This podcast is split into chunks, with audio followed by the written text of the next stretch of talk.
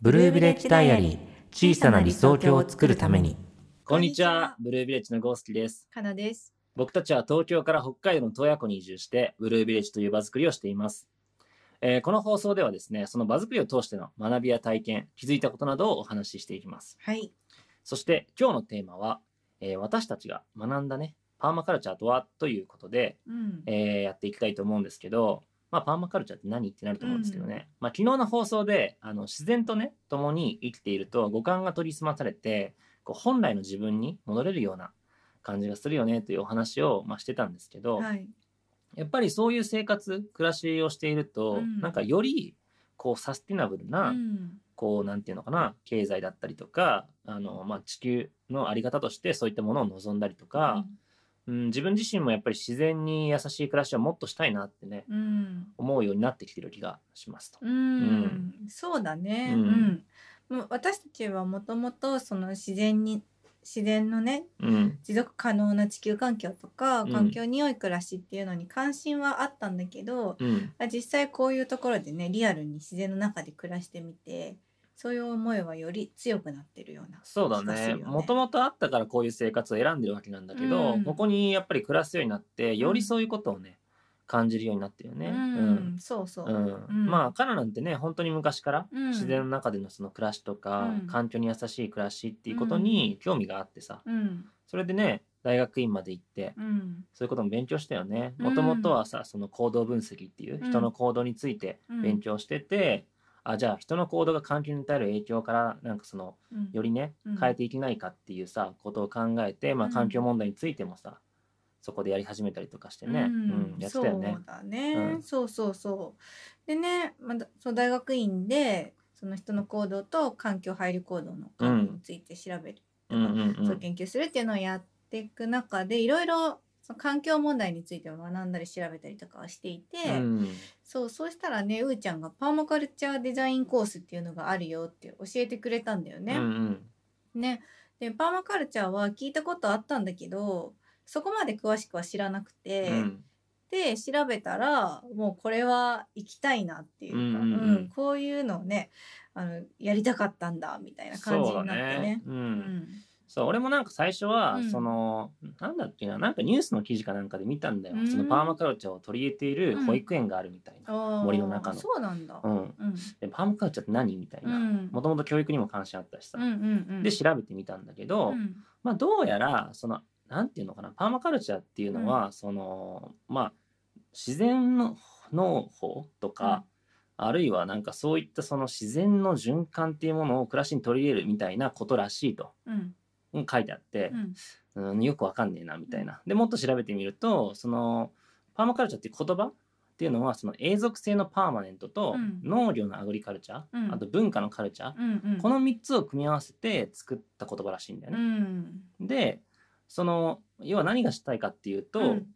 こう今のさ人類うん。のその農業のあり方ってうん。サスティナブルじゃないよねと、うん。自然を破壊することによって成り立ってるよねと、うんうんそうじゃなくてこう自然をより永続可能なうん。状態にしていくような農業っていうのがあるんだと。うん。うん。でそれはすなわちその人類のその経済だったりとか、暮らしのあり方だったりとかっていうところも含めてなんだけど、うんまあ、そういうそのより自然を豊かにしていくような人間の営みっていうのを作っていこうと、うん。まあ、そういうそれを作っていこうっていうそのデザイン、うん。うん、その人間とその自然が共に豊かになっていくような関係性を築くデザインっていうのかな、うんうんまあ、それをなんかこう体系的にまとめた手法なんだようんうね。んまあデザインって言ってもその見た目的なデザインっていうことじゃなくて、その自然とか動物とかうんあと人間とかっていうのをそれぞれ一つ一つ捉えるではなく、うんそれぞれを関連的な位置づけとして捉える視点のことを言ってるんだよね、ここでうんうんうんデザイン。つなげるみたいな感じね。そうそうそうつなげてうんうん捉える。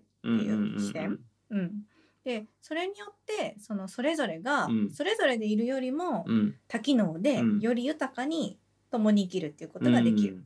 そういうデザイン。そうだね、うんエコシステムっていうのかな。あうん、まあいわゆるね、うんうんそれを人間がこうデザインするみたそう意図いな的にそこに作るみたいなそれを学びに行ったんだよね。そうそう。そうでも僕らが参加したコースっていうのは、まあそのパーマカルチャーの理論うん。とデザインのその実習うん。を含む72時間うん。のコース。そだったんだよね、まあ、うん。結構長いねよく考えたらね、70日間もやったのか。結構長い。まあうちらはね前半後半分けてやったけど。ねそうそうそう、ね沖縄のさ北の方にあるうん。あーやんばるという地域でねうん実際にそのデザインコースを受けて場作りを始めたうん。家族が運営しているところでね、うん。合宿が開かれてうん。でそこに行ったんだよね、うん。もうそう。3年前ぐらいか。そうだね、ううん。ん3年半ぐらい前だね、うん。そう。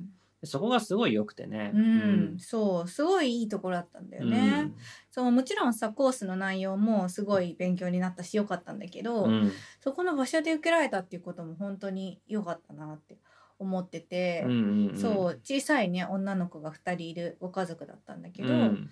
すごいね幸せそうでうん温かいうん。家庭にそう見えて、うんうんうん。自分たちもこういう暮らしを作りたいなって強く思ったのを覚えてる。そうだね、うん。まあ実践してる人たちのさ姿を見ることがよく、なんか良かったというか、うん、うん。そうそねやっぱりその豊かさってこう、うん。肌で感じることができうたからね、うん。そうだねそうだね。まあね本当にあの子たちみたいなうん。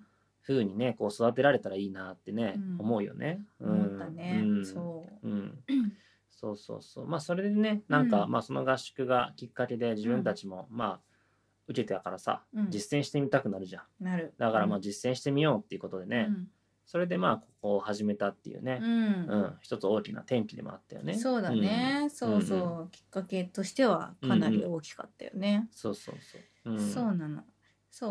やっぱこれまでもさ、うん。移住したいとか田舎暮らししたいってずっと思ってたけど、やっうんぱなかなかそれを始めるハードルってうん。低くないというかね、うん。難しいこともいっぱい考えちゃったりもするし、うん、そうだね。そうそうそう。だけど、まあ、そこでの出会いがあって、うん。すごく自分たちがそういう望んでる暮らしを作るってことが現実的に思えたっていうのはそうだね。ね。う。うん。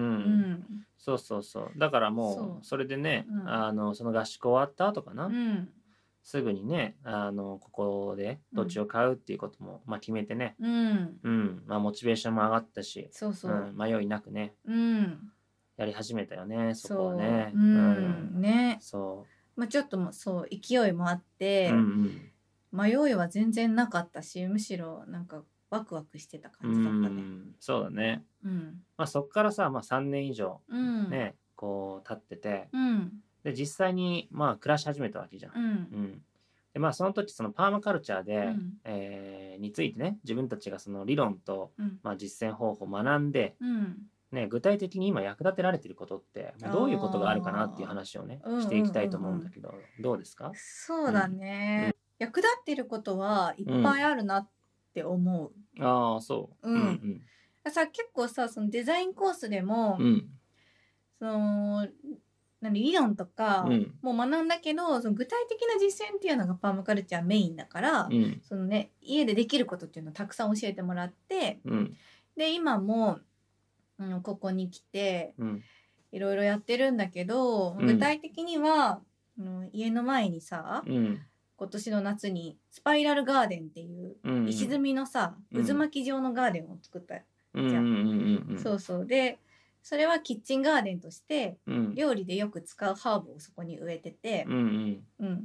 で好きな時にというか使いたい時にすぐにそこに取りに行くみたいうんうな、んうん。そういうガーデンなんだけど、うんうん。機能性があるんだよね。そうそうその一つのガーデンの中に、うん。うんその例えば高さをさ渦巻きで変えることによって、うんうん。その乾燥を好む植物うん。とかあとしちょっと湿気がある環境をうん好む植物を植えたりとか、うんあとお日様が好きな植物か半日陰を好む植物かみたいな、うんうん。そうそう一つの場所にいろんな植物を植えるっていうそうだことができ。ねうん、うん確かに確かに多様性があるわけだよね。うそれも結構パーマカルチャーにとってはさ、うん。大事なポイントじゃん。うん。一つのそのスパイラルガーデンっていう、まあ、まあある種世界だよね。うん。そこにはまあいろんな植物があってう、ん。その植物たちのその特性っていうのを理解した上でうん。配置してあげて、そうそうそう。それぞれがお互いに機能し合うっていうかね、うん。助け合えるようなものを人間がデザインするみたいな。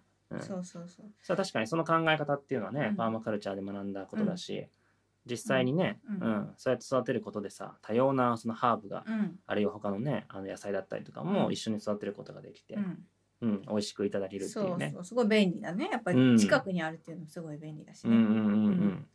そうだね。それ一つあるね。それあるよね。うん、他は？あとは、うん。そうコンポストうんもこっちに来てすぐに始めたことだよね。確かにね、うん。コンポストっていうのはその、家庭で出た野菜とかさ、うん。そういう野菜くずみたいな、うん。うん。の生ゴミをこう土に戻して、うん。畑の肥料として活用する、まあ、方法うん。なんだけど、夏とかだとね、うん。もう分解が早くて、うん。すぐに土になるしさ、うん。こう、まあ、今年もそうだったけど、うん。生ゴミとして捨てたかぼちゃの種かな、うんうん。から発芽してねうん、もうガンガン伸びていって面白かったよね。そう面白かったね、うん。まさかねあんなによく育つと思わなかったんだけど、うん。そう今年はかぼちゃが大繁殖して。だって畑に植えたやつはなんか芽が出なかったのに コンポストに植えたやつが出てきちゃうね。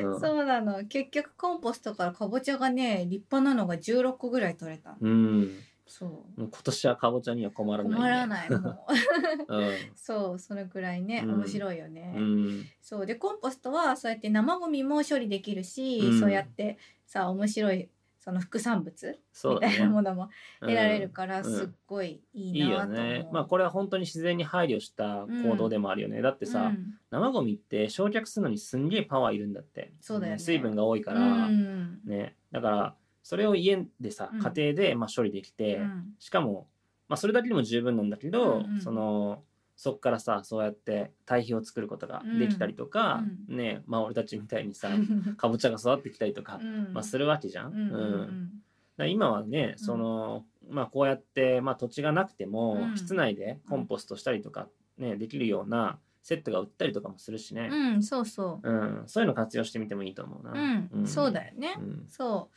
家で無理な気持ちよく続けられることが一番だからね、うん。うん。そういうのを使ってやってみるっていうのもいいと思う。そうだね。ううん。んそうだね、うん。あと他にはうん。水かな、水ね、うん。はいはいはい。そう水。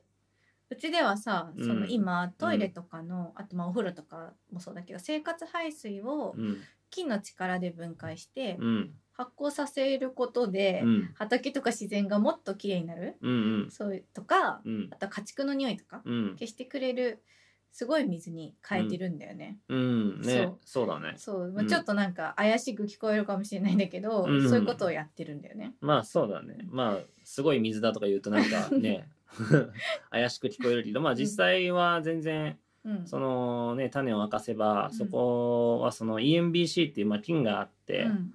でそれを発酵その排水をさあーとその菌を混ぜることによってうん。こう発酵させてんだよね。うん。菌にとってはそれは餌だから。うんうん。うん。でその環境に悪いものっていうのを全部分解してもらって、うんいいもの。うん。あのより環境を良くするようなものをその菌の力で育てるって感じだよね、うん。それを餌に。そうそううそうそう。んそう。でそれをその、えー畑だったりとかに巻いたりするから、うん。より畑が活性化して、うん。美味しい野菜が取れると、うん。まあそういう理屈なんだけど、うんうん。まあこの地域ってさ、うん。その下水管がないんだよね。うん。だから汚水はまあ汲み取りに来てもらう、うん。うん、もしくはまあ自分たちのその浄化槽で処理して川に流すみたいな感じなんだけど、まあ、その装置を導入してから、うん。まあ、今年の夏に導入したんだけど、うん。もう汲み取りの必要はないもんね。そう、うん。そうなんですよ。生活排水もさの処理うん。もさその汲み取ったものって薬品で処理してたりとかさ、うん。環境負荷も高いし、うん。まあ、すごいその処理のためにめちゃくちゃ税金が使われてるってういうんのもある、るから、うん。まあね、自宅で処理できてさらに環境を良くするために使えるっていうのはすごい気持ちがいいことだなと。そうだね、北海道ではねうちが初めてみたいなんだけど、うん。もうほんともっと広まってほしいなって思うね、そうだね。これは、ううん。んやっぱりうん。その今ねその、よくまあ聞くんだけど、うん。こう下水をさ薬品で処理しちゃうじゃん、うん。だからその海に流す時に、うん。そのなんていうのかないい菌まで全部殺処分しちゃ殺処分っていうか殺菌しちゃって、あの菌が流れないんだっていうでそれがね結構地球を弱めてるみたいな話もあったりするから、うん。もう一度ねなんか自然本来のうん。その循環っていうものを人間の力でそこもデザインできたらいいんじゃないかなとうん。思うね。そうだよね、うん。まあ、パパーマカルチャーのさ、うん。そのさ中に循環の考え方すごい大事なうん。考え方があるんだけど、うん。その自分たちがその自然からうん。いただいたた食べ物とかうん。をもらっってでそれをさまた排泄するわけじゃん。うん。でそれをさ今さ何？処理して無菌にして流すみたいなことでなんだろう？なんか全然循環してないよね一方そうなんだよね。つまりその人間にとって汚くて悪いものって、うん。実はその菌にとっては餌だったりとか、うん。で餌菌はそれを良いものに変えたりとかっうん。てできるんだけど、うん。今その餌がないみたいなうん。状態だよね、そうするとどうなるかっていうと結局土が弱っていったりとか、水の中のその微生物が減っていったりとかっていうことにつながるから、うん。そう。そう。だから薬品でこう殺菌しちゃうと本来のそのエコシステムを壊しちゃってるんだよね。うん。そうそうそう。そうまあねだからそれがね、うん。またその自然に戻るっていうそのそう。循環を作れたらいいよねっていうそう。まあそういう話なんだよね。うんうんうん。そう他には何かあるかな。他ね、うん。まあでもいろいろやってるんじゃない、うん、そう他はまあバーマカルチャー的なこともまああるけどその暮らしの中でうん。なんか心がけてることとか結構いっぱいうん、あるかな、例えば、うん、スポンジとかは、はいはいはい。そのヘチマたわしにしたりとか、うんうんうん。そう洗剤はさあれなんでヘチマたわしにしてるんだっけ？あなんでかっていうとやっぱさせスポンジって使ってるとさボロボロになってくるじゃん。はいはい。であれもプラスチックだからさそれが流れるっていうので。あマイクロプラスチックか。そうそうそうそう、はいはいはいだか、ら、うん。うん。まあ、食器洗いとか体洗いとかは、ヘチマたわしにそうだね。してたりうん。そう目に見えないレベルのねそのちっちゃいあのプラスチックっていうのがね魚の中に入って、結局それ人間が食べると、うん。人間の体の中には今なんかすごい数のプラスチックが実は入ってるんじゃないかみたいなね、うん。話もあったりするからね。そううん。うんそうそう、まあ、あと洗剤とかもね、環境に優しいものを、うん。さらに2倍希釈とかにして使ってたりとか、あとね洗濯、まあそれでも十分なんだよね。全然十分。むしろなんかさ現役で使うとうん、ちょっと強いなって感じ強いよね。手が荒れたりするし。そう、うん。環境に優しいやつを使ってもやっぱりそう思うから、うん薄めても十分。うん。うん。あとはね、うん。あの洗濯洗剤とかも今さちょっと有名だけどねマグネ、マグネシウムのマグちゃん。洗濯マグちゃんね。そうそうそう。はいはい。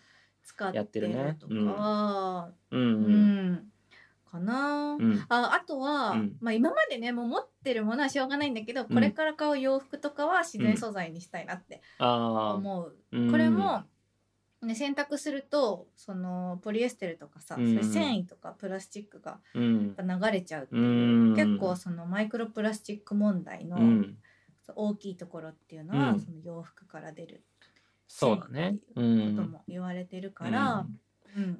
まあでも本当こういうやつってさ、うん。なんていうの例えば自然素材にしたら、そのもう自然にあのもう優しいんだけど、地球にも優しいんだけど自分自身も優しいっていうか、うん、うん心地いいというか。そう、まあそういう感覚があるからできることだよね。そうそう結うん局そういうがねやっぱないと続けるのって難しいから、うんうん今やってるのっていうのは全部やってて気持ちいいからうん、やってるっていう感じ。そうだね。ううん。ん、本当そうだと思うな。うん。そう。そういうことのその気持ちよさみたいなのがね、体験できると、うん、あこれいいなって多分なると思うから。そう。そう。なんかそういうのがね、うん。広まっていったらいいんじゃないかなってそうだよね。やっぱね思うねやらなきゃいけないからやるってうん、なると結構きついからね。そうだね。まさにそうだわ。ううんん、ねだから本当に楽しんでとか、うん。心地いいからとかっていうね、うん。そういうところから広まっていくようなものがね、どんどん増えてるし今。うん。うん。ね試してみてもいいんじゃないかなと思いますね、うんはい。うん。まあ今日ねパーマカルチャーの話をねうん。こうしてきたけど、うん。まあその学なんていうの自分たちもそういうことを学んでう、んうんまあ、最初は理論だったけど、うん。まあ、実践しているうちにね、うん。なんとなく分かってきたこともあるしまだまだ学んだけどね、うん。実践できてないこともあるし、うんっていう中でね、ううんん今やってますみたいなはい。感じかな。うん。そんな感じだね。うんうんうん。ね、うん。自然と暮らすっていうのはね、うん。心地いいことなんだよってういうん。ことが今日ちょっとでも伝わったらいいかなとうん。思,、ね。思いますね。はい。うんうん、じゃあ今日はこんなところでしょうか。そうですね。はい。うんえー僕たちの活動というのはですね、えー YouTube で Vlog もやってますので、ぜひぜひそちらも、えー検索してみてください。はいえーその他ね、Facebook、Instagram もやってます。はいはい。じゃあ、えーまた次回の放送をお楽しみに。バイバーイ。はい、えー今日で18回目の放送でしたね。えー今日また1曲おまけで、えー歌いたいと思います。コーリングという歌を歌います。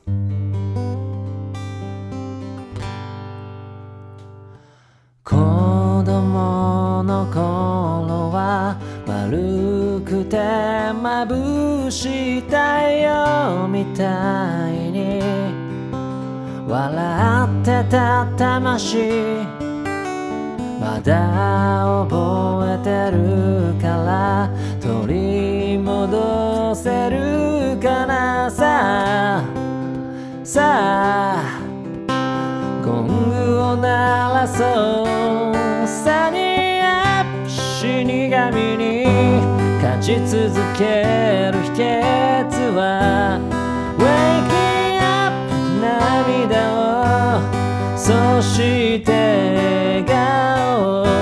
ないことにしてた。感情を